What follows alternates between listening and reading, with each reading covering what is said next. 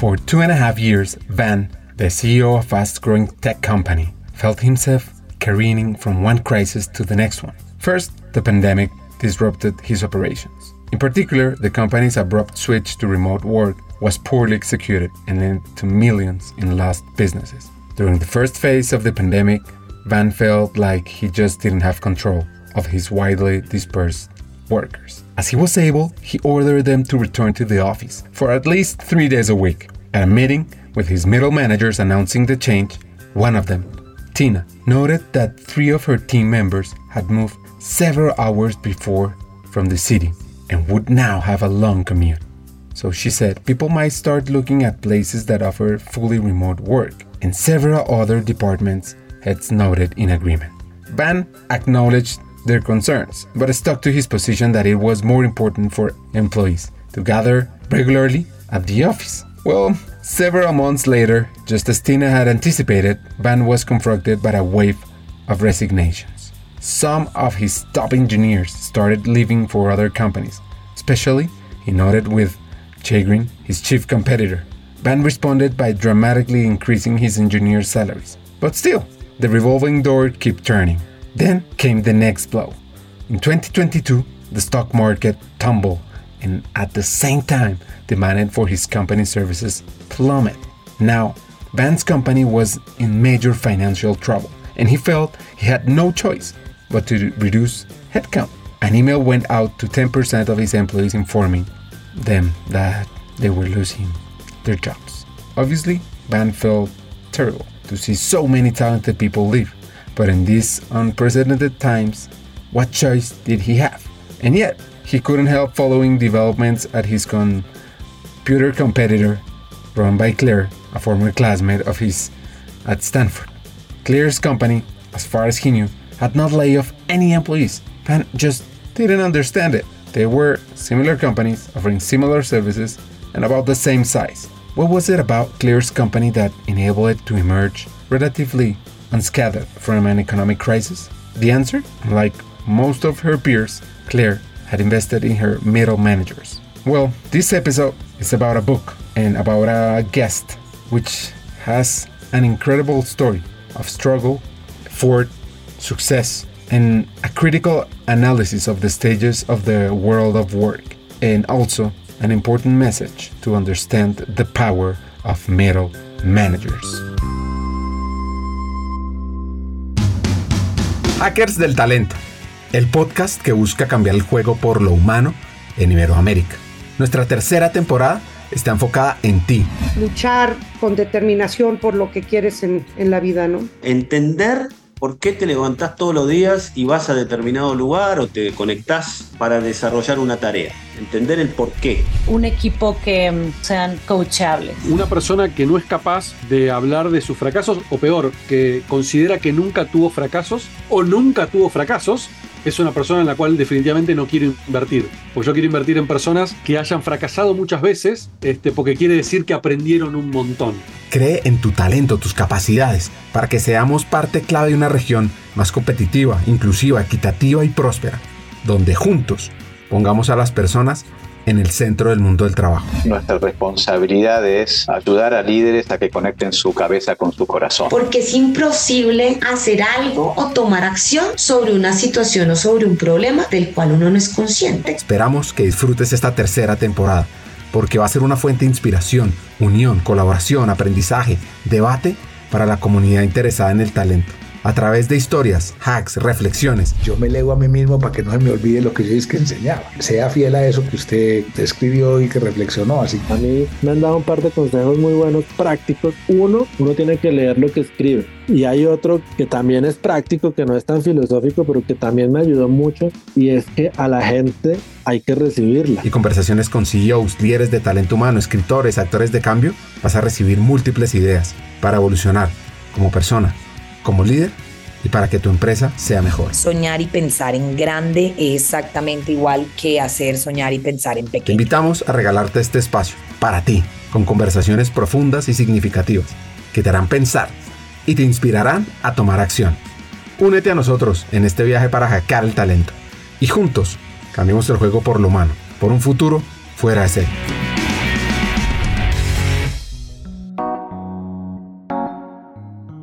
Our guest today, an American talent hacker, is Bill Shaninger, who until recently led organizational themes and managing the global talent practice at McKinsey. He's the author of several books, among them a recent one called Power to the Middle, which we will delve into deep conclusions later. Upon hearing this, you will be surprised by his life story. Oh, yeah, sure. I mean, at least, you know, over the course of my time at McKinsey, my background at least is a bit unusual. There's no doubt about it. I mean, so I, where I live now, the Lehigh Valley in Pennsylvania, it's Allentown, Bethlehem, Easton, you know, like the Billy Joel song, Living Here in Allentown, like there. You know, my mom and dad were teenagers when I was born. So my mom had just barely turned 17. My dad just barely turned 19. So in my family, I'm like a classic, you know, first generation college student, right? First goer. And, you know, with that came all the things of expectations where you had parents that thought maybe they were going to go to college and then could not. You like my mother ended up being kicked out of high school because she was pregnant and so had to get like a GED kind of thing. So much of my background stems from this place early on of actual like deficit of poverty, right? Of like teen parents trying to figure things out. And so, I mean, even to this day, I regularly drive past the two houses I lived in as a child. There's a, you know, a wonderful, wonderful grounding uh, effect that has, right? Of, you know, there, but for the grace of God go I. But they were super committed to me being reasonably clever, right? And doing well, which was a plus. So I, you know, I played sports my entire life. I probably over indexed on sports. Honestly, I, you know, I wrestled division one um, first, and then I was good enough to start not quite good enough to keep myself from getting beat up on a regular basis. And then transferred to where I ended up finishing a place called Moravian College, where I could play football a little bit and still wrestle. Just for me, you know, that arc growing and being a first goer, it was right before I went to Moravian and my dad passed away at 40 from, you know, a really, a really aggressive form of cancer. I only say that because the arc, it's sort of like, you know, teen parents, you kind of grow up broke, then you, you lose one of your parents early. So much of me for the formative years was this sense of like loss. And then like, hey, how do you, you know, now it's basically, it felt like in a very patriarchal way, well, it's my turn to step up and take care of my mom and the family now. So pretty much from 20 onward, it's been this pursuit of, well, pushing myself into situations where I thought it was a good idea, and then I'd get there and go, "Oh, I don't belong here." like when I went to when I went to Auburn for grad school, I remember thinking there with my then wife, "Oh, I'm so in the deep end. I have I have no business being here." And then you know, arriving at McKinsey, you know, in London in 2000, similarly going, I made an enormous mistake. I should have I should have stayed in academics. You know, I should have taken a teaching job and not thought I could do McKinsey. But in all cases, it, it actually worked out really well. Both, you know, dramatic growth for me as a person, being able to build on the training that I'd had, you know, along the way. And actually, you know, I mean, I just retired from McKinsey May 31st, and it was nearly 23 years, right? And I got to, you know, be the global knowledge leader of our org practice and, you know, run the, the global talent practice and, you know, start our people analytics stuff. I mean, just really you know, five years ago, we came out with the book Beyond Performance 2.0 because I was doing a lot of large scale change stuff. I don't think I could have asked for a better situation where, you know, just who I am as a person lined up nicely with the work we were doing and the training that I'd had. So I'm, I'm pretty blessed, you know, on that front. And it's worked out okay that I can take care of my mom. so that's worked out. That's worked out okay. Since the dawn of civilization, the sport of wrestling has been a reflection of the human spirit and its yearning for triumph, a dance of strength and technique intervene in the pursuit of physical superiority. In the ancient arenas of Greece, warriors engaged in hand to hand combat, making wrestling a revered Olympic discipline, a symbol of skill and honor. The ancient Greeks considered wrestling not just as a sport, but a vital form of military training. With the expansion of the Roman Empire, wrestling spread throughout Europe and the Mediterranean. The Romans adopted this martial art but made it more spectacular and often more brutal, reflecting the nature of their entertainment culture. Well, in the vast steppes of Mongolia, nomads saw wrestling as a celebration of strength, endurance, essential for nomadic life. Meanwhile, in Japan, sumo wrestling took shape, evolving from religious rituals and becoming a sport of great prestige. As the centuries advanced, each culture adapted wrestling to its own traditions and values. You know, I loved wrestling because while there was a team aspect to it, you had colleagues and there was a real sense of camaraderie. And, you know, the whole idea of making weight was basically a decade long exercise in deprivation you know, and learning how to starve yourself, you know, learning how to work out extra hard, things like that. But at the end of the day, the actual effort is one on one. There's no one else on the mat with you. I loved that idea, right? You know, win, lose, or draw, it didn't matter. I liked the idea that it was just me going out there. So I really enjoyed it. I also suspect it was kind of like a legal way for me to get some kind of like not so repressed anger out. Whereas, like in football, you know, I was probably better at football from a technique standpoint. I found it really boring. The amount of repetitiveness that you have to do to be really good, and physically, I'm just not big enough to play at a high level. I mean, I'm I was then I'm a little over six two. At my biggest, maybe 250, 255, you know, and fit. Um, that's just not it's not big enough to play offensive line, you know, anywhere but a small school. Whereas wrestling, because it's weight class, and I had, I, you know, I had wrestled weight class wrestling when I was Division One, 177 pounds and 190. When I went to Moravian, I went up to heavyweight. It was the first time I could wrestle without starving myself, and that was like was amazing. It was really wonderful. Now everyone on the team hated me because I would eat my hoagie in front of them, but um, we had a great time, and we were really we were really good. We had a whole bunch of whole bunch of buddies from this area, which is a hotbed of wrestling in the United States. We all went away to other schools, and then came back to this one with like in our hometown to finish. So we were nationally ranked, you know, in in, in, small colleges. It was it was really fun, and it taught me a ton. There was no doubt, both in grad school and in my early days, my McKinsey career, there was nothing those contexts were going to present that I couldn't endure. You know. The American dream, that of generating prosperity, was lived by this hacker who arrived there by an unexpected path. I think largely because we were initially poor and then kind of like working class, middle class. My dad was a printer, you know, ran a, a printing press and would continually go farther away towards Philly because he'd get a little bit more money. Um, he was like blue collar middle class, you know, in that respect. But I really perhaps over indexed the value of money. And in my age, I'm 54. If you think about that, like Wall Street came out like in 19, what, 1986, 1987, right as I was graduating high school. And I, perhaps a character deficit, but I loved the idea of capitalism and greed is good. And everybody gets in there and fights and they and they fight. And if they're willing to work hard, there's some skills. You know, the the really whitewashed, completely naive view that can only be held by the privilege of a white male in the United States. I'm like, of course, it's just about me and my efforts. Now, obviously, that's not true. But I mean, give me a break. I was 17, you know. But that was that was the orientation. So I wanted to pursue business for sure. And then when I was at Moravian finishing, I'd run out of athletic eligibility, but I wasn't done yet. And so I started working part time at this place called KidsPeace National Centers for Kids in Crisis. It was right here in Bethlehem. And I was working there. It's a place where kids get sent there. They're usually duly diagnosed. Maybe they have some MH, some MR things going on, some um, cognitive deficit and or mental health issues. And they said, "Hey, you're about to graduate. Don't go on the market. We want to give you a unit. Like, make me the leader of a 20 bed unit at 23." I mean, mind blowing, right? But I'll tell you what worked for me. It tapped into all my, you know, the guy who hired me walked me out and said, You see up on that hill, that house, it's yours. The kids in there, yours. All the employees in there, yours. Everything that happens there, yours. Whether you're here or not, do you understand? And I absolutely understood. This idea that I was needed and I was important and like I could have a chance to make something, it just resonated with me completely. So the first overture towards explaining why people behave the way they do started there with KidsPeace for sure. Um, I did that for like five years. It just, for, I, have so much respect for people who do that because it takes a toll for me anyway. You know, I had I had five different populations in five years. I became a little bit of a fixer. You know, we get put into units that were in, in, in trouble, but it definitely took a toll on me. And in my last my last unit was my last unit was offenders um, who were trying to transition back into the community, and I couldn't do it. I couldn't. I just couldn't I couldn't hold down my own evaluative and judgmental nature to do it. And just burned me out. That's why I have just so much respect for people who can do it. But during that time, you know, I went back to school at night to get an MBA because while I loved what we were doing, I had no idea what I was doing. Like none. I had no idea like how do how should I think about leading this thing? I, I knew in my heart that it couldn't just be cult of personality.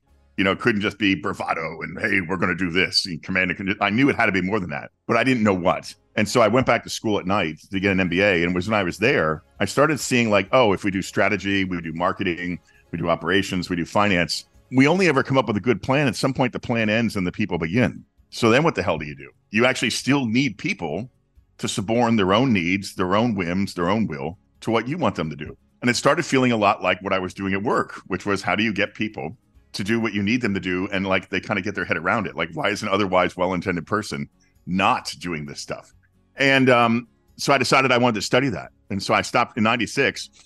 I got married in April, end of April, and by August first, we uh, we had moved to Auburn, you know, in Alabama, for me to start a PhD program, and um, I was by far that's the best decision I've ever made in my life, by far. And I just got immersed in this world of science, of psychology, and org behavior, and sociology, and just you know behavioral economics. And I could just sit there and think big thoughts on why do people behave the way they do at work, and it was awesome.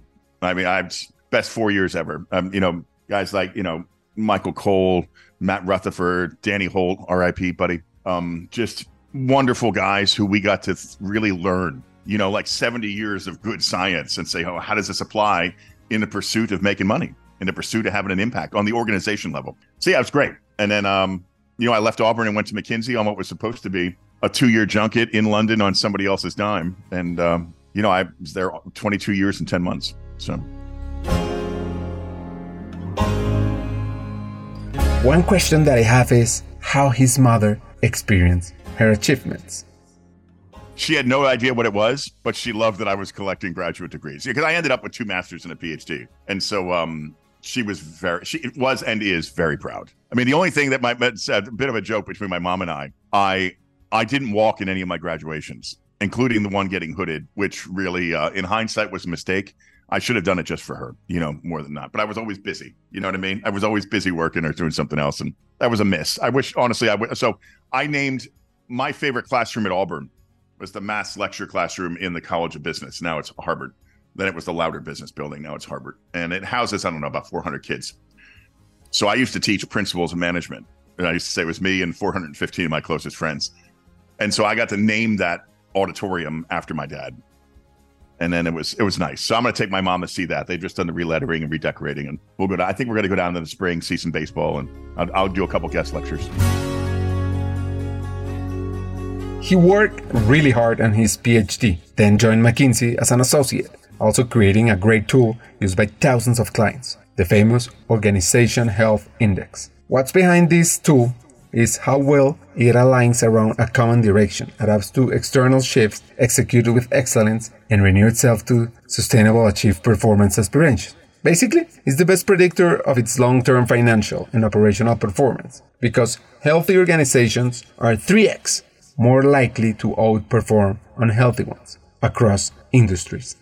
I do think there's probably three eras worth pointing out 90 to the dot com crash, dot com crash to the financial crisis, financial crisis to COVID. I think you would broadly break it up into those three eras. The 90s was interesting because it was coming out just through, you know, the 80s when you saw the end of cradle to grave employment, particularly in America. Um, you saw you saw the start of the abandonment of a pension, so that's defined benefit, and move more towards defined contribution. You saw things come out like reengineering, right sizing, downsizing, the earliest days of the Y2K fixation, what's digital going to look like the start of the lowering of transaction cost of talking to everyone everywhere all the time, you know, through email. All those things were happening in a relatively compressed period. And it did start the trend of beginning to look at corporate structures and particularly middle managers in corporate structures and view them as cost. And then you saw things like office space, right? You know, horrible bosses, right? Dilbert, where they became almost a caricature, right? And a joke, as opposed to in the past, they would have been the marrow of the place the conduits of purpose and meaning and culture and help people with sense making. I think we got that wrong as an aside. I mean, it's not that the Sloan version of structure and the repeatable BU model wasn't expensive, it was. But to think that it was only expensive because you had middle managers, that was overdoing it. And then things like, you know, E-H E HR, which was the run like Exult and Xchanging, we're doing that in the end of the 90s. There's been a long run where every time support functions are under threat on a cost basis, they find more and more ways to homogenize, vanillaize, and then push the work to the the line leader. It's like a desperate attempt to keep themselves relevant while still cutting costs, right? That for sure was the 90s. The run up then, I mean, War for Talent came out in the late 90s. So you started seeing this real fixation with A talent as if the rest of the place didn't matter. Well, not everyone has a brand that they can get A talent, you know? I mean, sometimes you just need the good, steady, solid pro, right? And they need to be cultivated and kept around and kept to be excited. And, you know, we weren't doing that. I think the the financial crisis started reminding people that you probably did need some agility within the workforce, and real agility often came with some slack, right? But we seem to be losing that idea. I mean, if you think about the real push towards a working capital approach on finances, where they were really skinning down inventories, skinning down work in progress. If you think about what happened in the supply chain during COVID, a lot of that is because there was just nothing, there was no buffer in, or the buffer stocks got depleted really quickly. I think we've taken that same approach to talent. Like if you think about when someone goes on vacation, it's like, well, we're down. If someone gets sick, well, we're down. I mean, you know, what happened in the days that people could get married, people could have kids, people could go on training, you know, people go on vacation, and the place still ran and functioned because you had some buffer. I think for sure that has occurred, right? We've gotten people to normalize the idea that you don't actually have the full complement of staff. You know, it's like, what is it? How many people are on like a European, a European football team? 22, 24, something like that, right? You know, you have the A team and the B team. Imagine if you just didn't carry the B team. Maybe you carried two or three subs. You you know, think about all what you you have to keep someone who was banged up and hurt out there, or you play down a man. And so I, th- you know, I think some of that has happened. I think some of this idea of like we're going to play down. So that's that. And then when we got to COVID, the last part that's really happened, I think, is interesting. Is you could see where the work has changed, and you could saw stuff that was going to be automated because we were talking about that five years ago. It just happened so much faster. It's almost like there was a timeline that we expected, and it got massively compressed. Fast food restaurants, they probably thought they were going to have a five to 10 year window to migrate to kiosks where appropriate they did it like overnight in COVID, right? I mean, it was seemingly front of house goes away and kiosks come up. I mean, who'd have ever guessed that you could go to one of these big box retailers, whether it's like a DIY shops, you know, in the UK, big Carrefours, Best Buy, or whatever. Suddenly, the customers can't go inside the store. That's enormous, and they turn those stores then into like what forward deployed, you know, logistics shops. I only say this stuff because the sheer scale and quanta of change in these 30 years such that you still have the same people working who were working in 90 are still working. And so, like, just all the sense making has almost had to be rebooted. And for many leaders, they don't know what sense to make of it, but they're certain they're feeling a loss of something, which gets us to today and all the issue of people not wanting to return to the office. For many leaders, you know, let's say people my age or older, their sense of worth and meaning was going to the office, having a really nice off, uh, parking spot, coming out of their office and seeing the sea of cubes of their crew doing work it gave them a sense of I matter, right? You know, going to their you know preferred meetings, and so much of that's been blown up.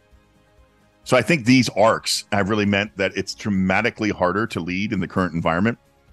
And so the answer is clear, right? You know, the middle manager and the, the people leader knows how the work has changed. They know what skills people have and what they need going forward. And they broadly are responsible for creating an environment that people want to join and stay in. But the answer is also the problem, in that for those same 30 years, we've done nothing but give them more bureaucracy, give them more administrivia, give them bigger spans of controls, train them less, promote more individual contributors who don't really want to be bosses because that's the only way we pay them. We've made a perfect storm to where when we need these people the most, they're the least prepared. Bill has made tons of research so, one important question is how does he see the future of work? Well, I mean, clearly I'm I'm uh, not an economist and I'm not a prognosticator, but if I were guessing, I would think we will see a rise of unions in North America, particularly the United States, which has been at an all-time low. You've always had work councils, you know, sort of in Europe and uh, um, and in some unions, quite activist unions in South America for sure. Um, I think you'll likely see it a bit more with an eye towards a guild and where the unions are responsible for credentialing and training and guaranteeing a certain level of training. Um, I think many companies are going to continue to see that employees are demanding they take a stance on social issues. So a blurring of the socio and the political, for sure.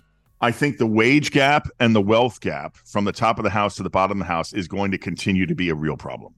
In that we've allowed, you know, thousand times more, you know, three thousand times more, whatever. It and sometimes it's it's quite substantial. Like the, you know, the person who runs a major airline versus the person unloads bags.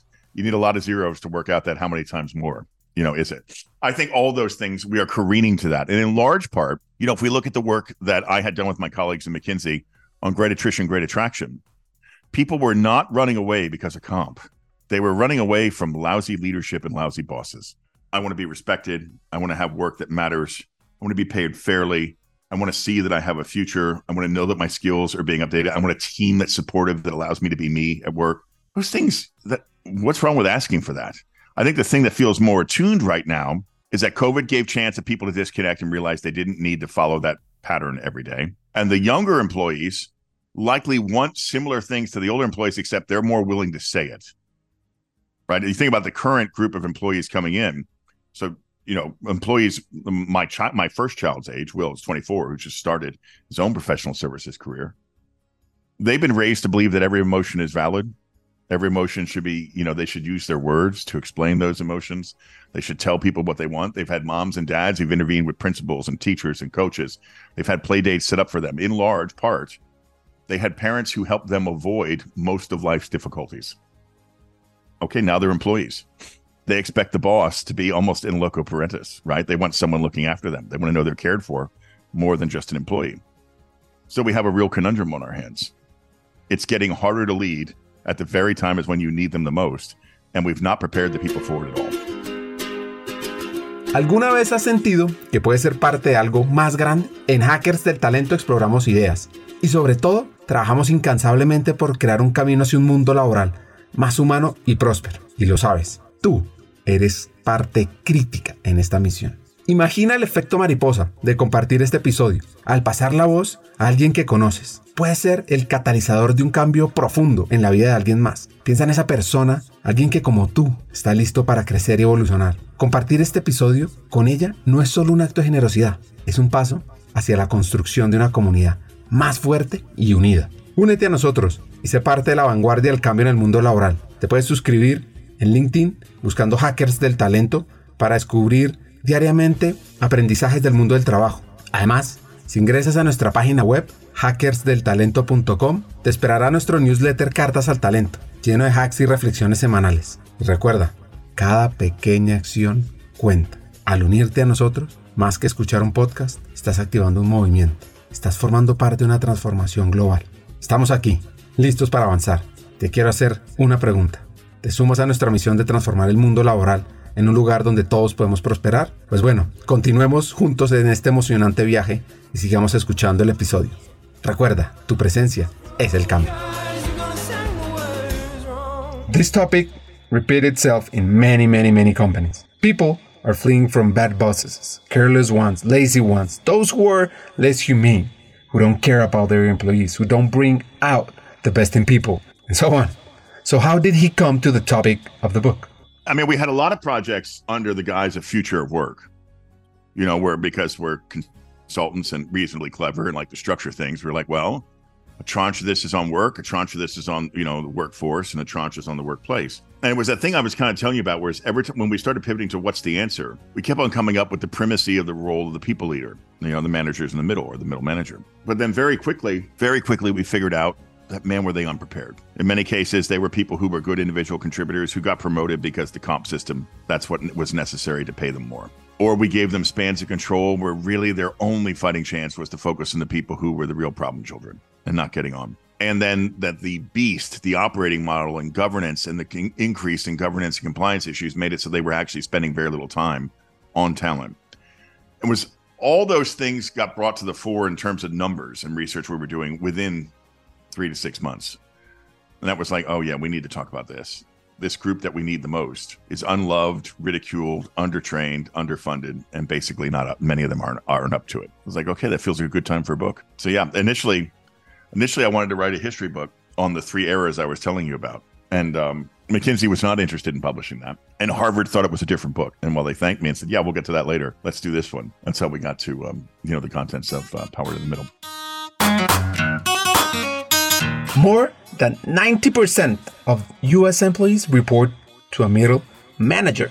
And the single most important determinant of employees' performance and satisfaction is their manager. But pulled in all directions and bogged down by administrative tasks, middle managers spent less than 25% of their time actually managing people and nurturing talent, according to new research. So it is no wonder they're frustrated and that 43% say they are burned out. So, what are the challenges for middle managers? Well, they don't get to do what they know matters. You know, the job often seems like mission impossible. They don't, you know, they have un- often have unclear role clarity. It's very rare. Excuse me. They have unclear role clarity. It's very rare that they actually know what they can do or cannot do. It's often really slowed down, you know, in terms of like, well, what am I allowed to drive here? They're often there to feed the beast in terms of administrivia and bureaucracy that you often question does this matter at all? And so the thing they thought they should be doing, yes, there's some planning, but the vast majority of it is really driving performance, right? Looking after their team, getting better every day. That becomes an afterthought. That I mean, that was one of the most. I think we what we have like 800 managers or something who we asked, hey, how do you spend your time? How should you spend your time? And what are you rewarded to do? And time on talent was high on the list of things they thought they should do, was nowhere on what they actually do or on what was rewarded. And so that's that's clear that we're sending them we're sending them mixed signals. The symptoms they're seeing are saying, boy, I need to be spending more time with my employees. But it's not the signaling or the reinforcement they're getting, you know, from the company. I want you to think about that moment when you became a boss and reflect on how you learned to lead, what you did, what you didn't do, how well you were prepared. Even in some positions or certain companies, people become bosses of their friends and they don't know which kind of leadership style to follow. So we end up inheriting an outdated leadership. I think that shift in general from individual contributor to manager is likely one of the most difficult shifts to make, period, in one's professional career. Particularly when you know you're an individual contributor, you know everything, you're doing it yourself. You can relate a lot more in the wetware up here in your brain as opposed to having to communicate something clearly. But doing it within the unit you were part of, in fact, some companies, when they promote someone, they will only promote them out of the unit, you know, into a leadership role to avoid the the what would feel like a real tug of war with friendship and loyalty now being suborned to leadership and power. Because it is just it's a truism, right? When you're promoted above your friends, there is now a power distance in that relationship that wasn't there previously. It was very difficult. So yeah, I mean, I I, I think in many cases companies are promoting the person because they're a great individual contributor and doing very little for them to prepare them for the new role. One of the most interesting aspects of the present and future of work is the speed of task automation and how it changes the structures of work, focus, and skills. If you were to look at a job and break it down into its tasks and say, okay, what are the broad tasks? What's going on here? One of them, if you can pull it apart, immediately you'd say, well, geez, why do we even do that one anymore? That doesn't need to happen. So you can eliminate that. Like if you do an old school cost cutting, what would you do? What tasks can be eliminated? What tasks can be homogenized or standardized? Can we reduce the volatility and the frequency? right? Can we reduce the steps and the handoffs? Like you start working your way through old school task analysis, similar almost to what you do in zero based. But then what's super interesting is you start saying, well, if we pull those out, and now some of these are automated, some of them aren't done anymore, some of them are computer enabled, we've created capacity. Well, what do we do with that capacity? Do we have the person now spending more time with customers, more time with employees? Do we just need less people? Like when you pull it apart, reconceive the work and rebundle it back together. That's at the essence of what was going on in future work when we were trying to figure out the impact of automation. What exacerbated that was when we were looking at it and saying, "Hey, but by the way, customers want more now, so we may need to add, you know, some we may need to add in some activities that we didn't do before." So that's that's the idea, right? Pull it apart, get rid of what's not needed, reduce variability, figure out what can be automated or you know the the, the robotic processing, that kind of stuff put it back together. Is that enough? Is that meaningfully enough that someone would want to stay in this job? Add in points on purpose, add in points on taking care of customers, add in points on taking care of employees. Is that enough? Okay, if it is, yes. Now revisit well, what would the ideal candidate look like? This is the t- tricky part because in some cases, people are wedded to incumbents.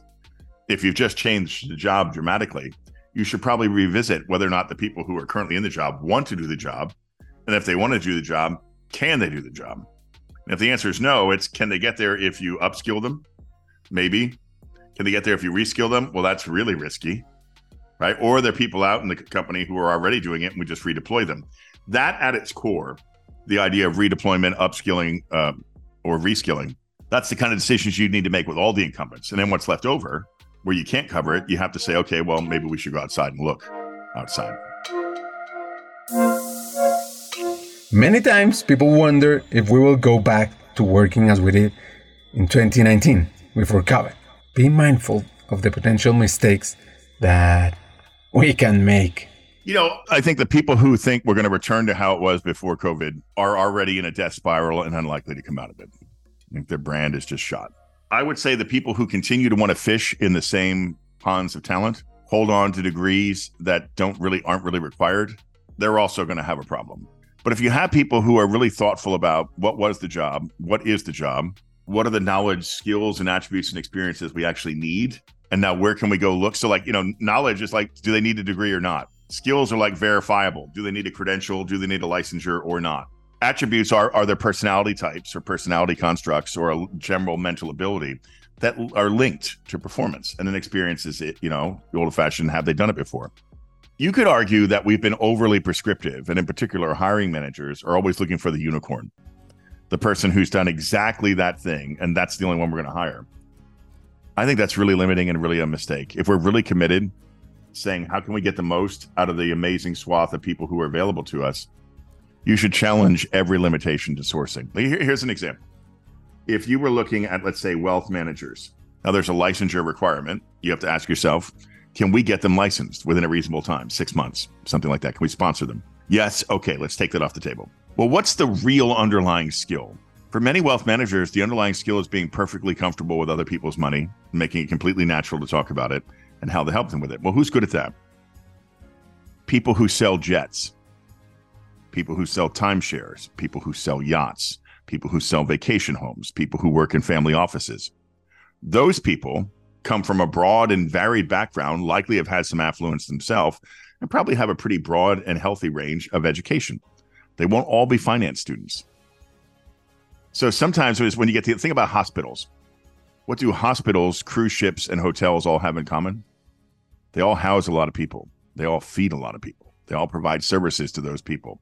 They all have punctuated stays where often you have a real crush of people showing up at once, right? And then leaving. Well, maybe then when we're hiring for hospitals, we should think a little bit more broadly about where we go, right? Because the housing part of it, the hoteling part of it is a big deal. All that's to say that the people who are thinking about this right are thinking far more expansively about the adjacencies and where they might find talent.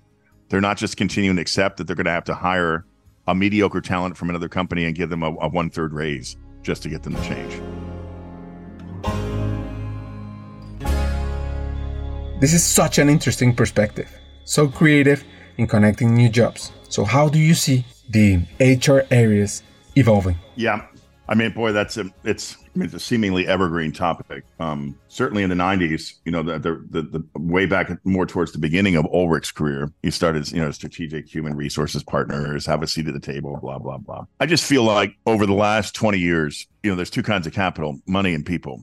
We've been so long on money, low interest rates, and money available, but all of our systems are set up for the capital that we have abundance of access to, but not set up for the one that we're short on, which is people. You know, when boards get plans they shouldn't be sweating over the the details of the plan.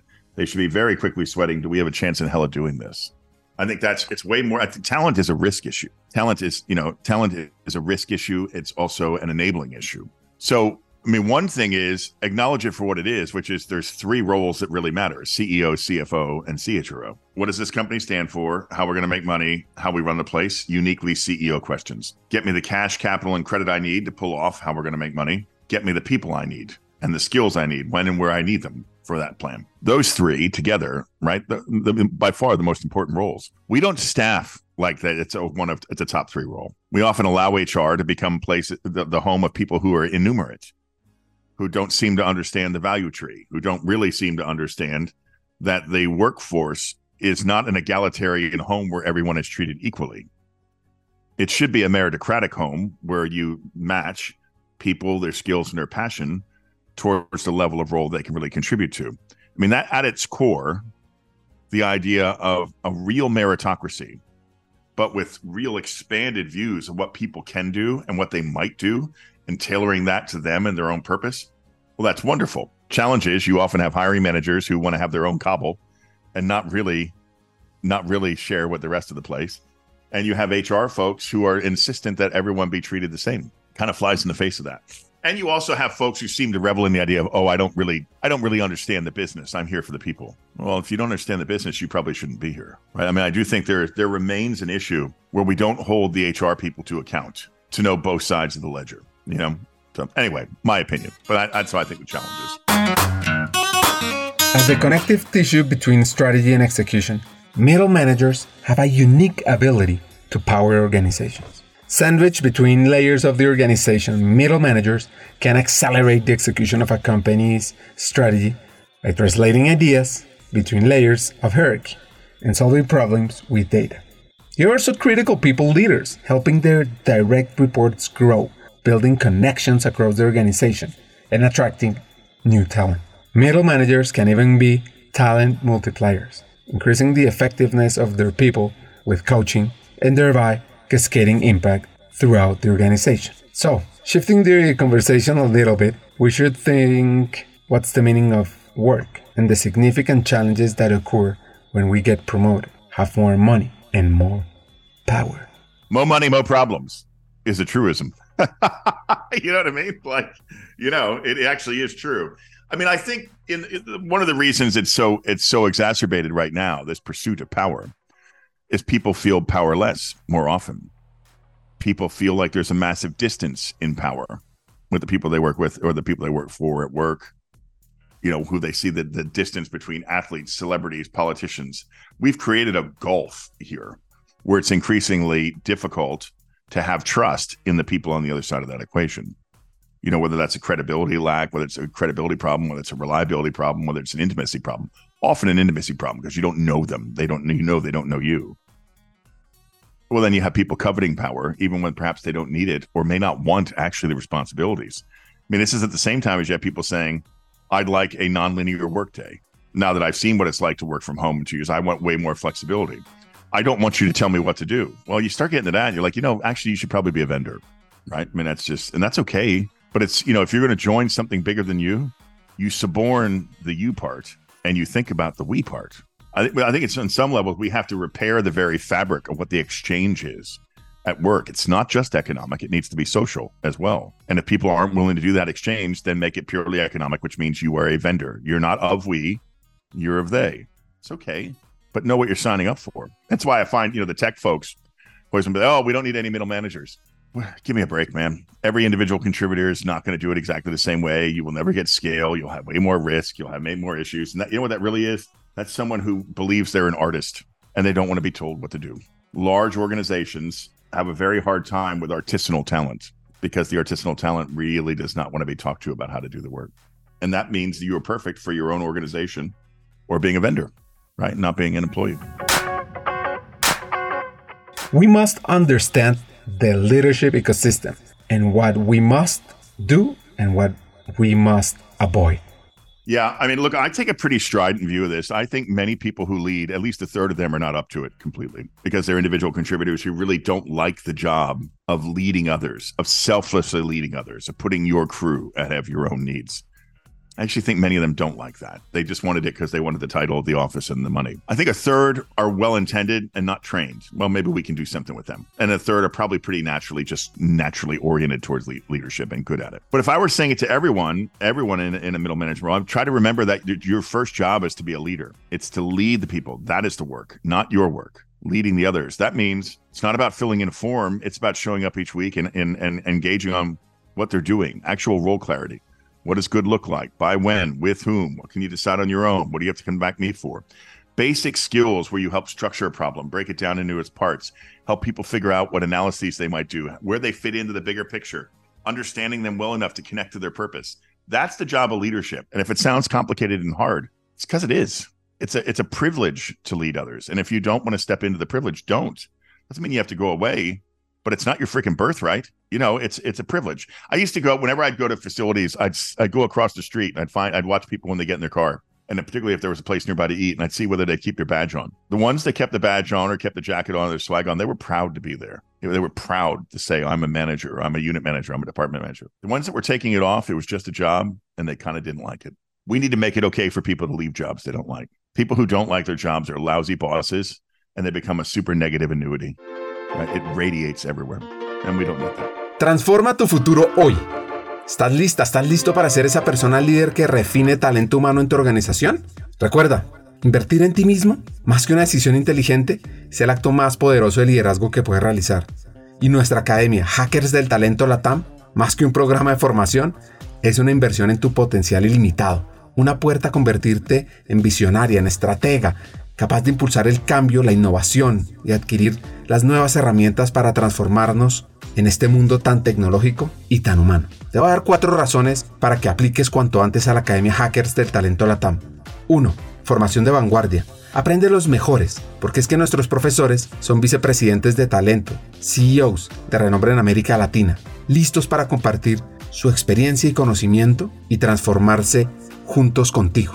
2. Conéctate con una comunidad de élite. Al unirte, te integrarás a una red de profesionales con ambición, con sueños, que enriquecen tu camino profesional y personal, con una gran experiencia laboral, que además probablemente se convertirán en buenos amigos tuyos. 3. Contenido revolucionario y actualizado. Nuestro currículo abarca temas clave para tu futuro, desde estrategia, antropotec, mindset para hackear el talento, liderazgo, impacto, influencia, conocimiento del negocio, analítica de personas, inteligencia artificial. Mejor dicho, te vamos a dar herramientas para que te posiciones y estés a la vanguardia en tu área, en people, en gestión de lo humano. Y por último, la experiencia educativa es de alto impacto. Nuestro enfoque innovador combina teoría y práctica, retos de transformación, coaching entre pares, acceso a cientos de contenidos asincrónicos y mucho más.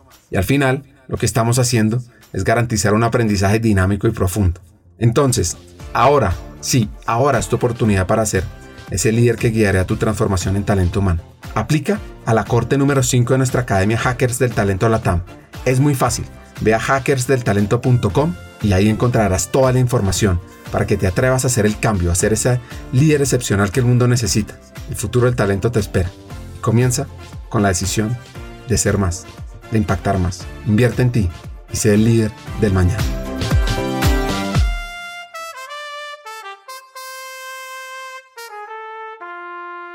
To conclude the episode, here are a couple of pieces of advice by Bill Shaninger. remember very early on in my career, there was a guy, you know, Gary Pincus, and he said, "It's um, this is more than a job, but it's less than a life, and you got to get okay with that." I think that's really useful, particularly for people who are generally insecure overachievers. You know, it's good to remember that, and particularly as you get older. I mean, when you're young and you're working really hard and you're starting to feel stretched or a real tug on your time and you're not sure what's going on, it's usually because you've forgotten that you have real agency at work. Everyone, as a sentient human being, has agency at work. You're making a choice. There's a great line from a Rush song called Free Will. Says, If you choose not to decide, you've still made a choice. Kicking the can down the road on anything is a choice, ignoring it is a choice. So I would say the best advice I ever got was this idea it is more than a job, or it should be. It'll drive you nuts. It's not your life, but Keep it in its proper perspective. Having a conversation with Bill is crucial for understanding new perspective on leadership and the future of work. Here are my three hacks. First, we must, without a doubt, empower middle managers to become more human leaders, to develop others, and to be the drivers of the culture that we desire. Two, learning to connect with new types of jobs can be a major transformation in the world of employment. And three, HR leaders are crucial for this corporate evolution that we are facing. Stay tuned and listen to Hackers del Talento.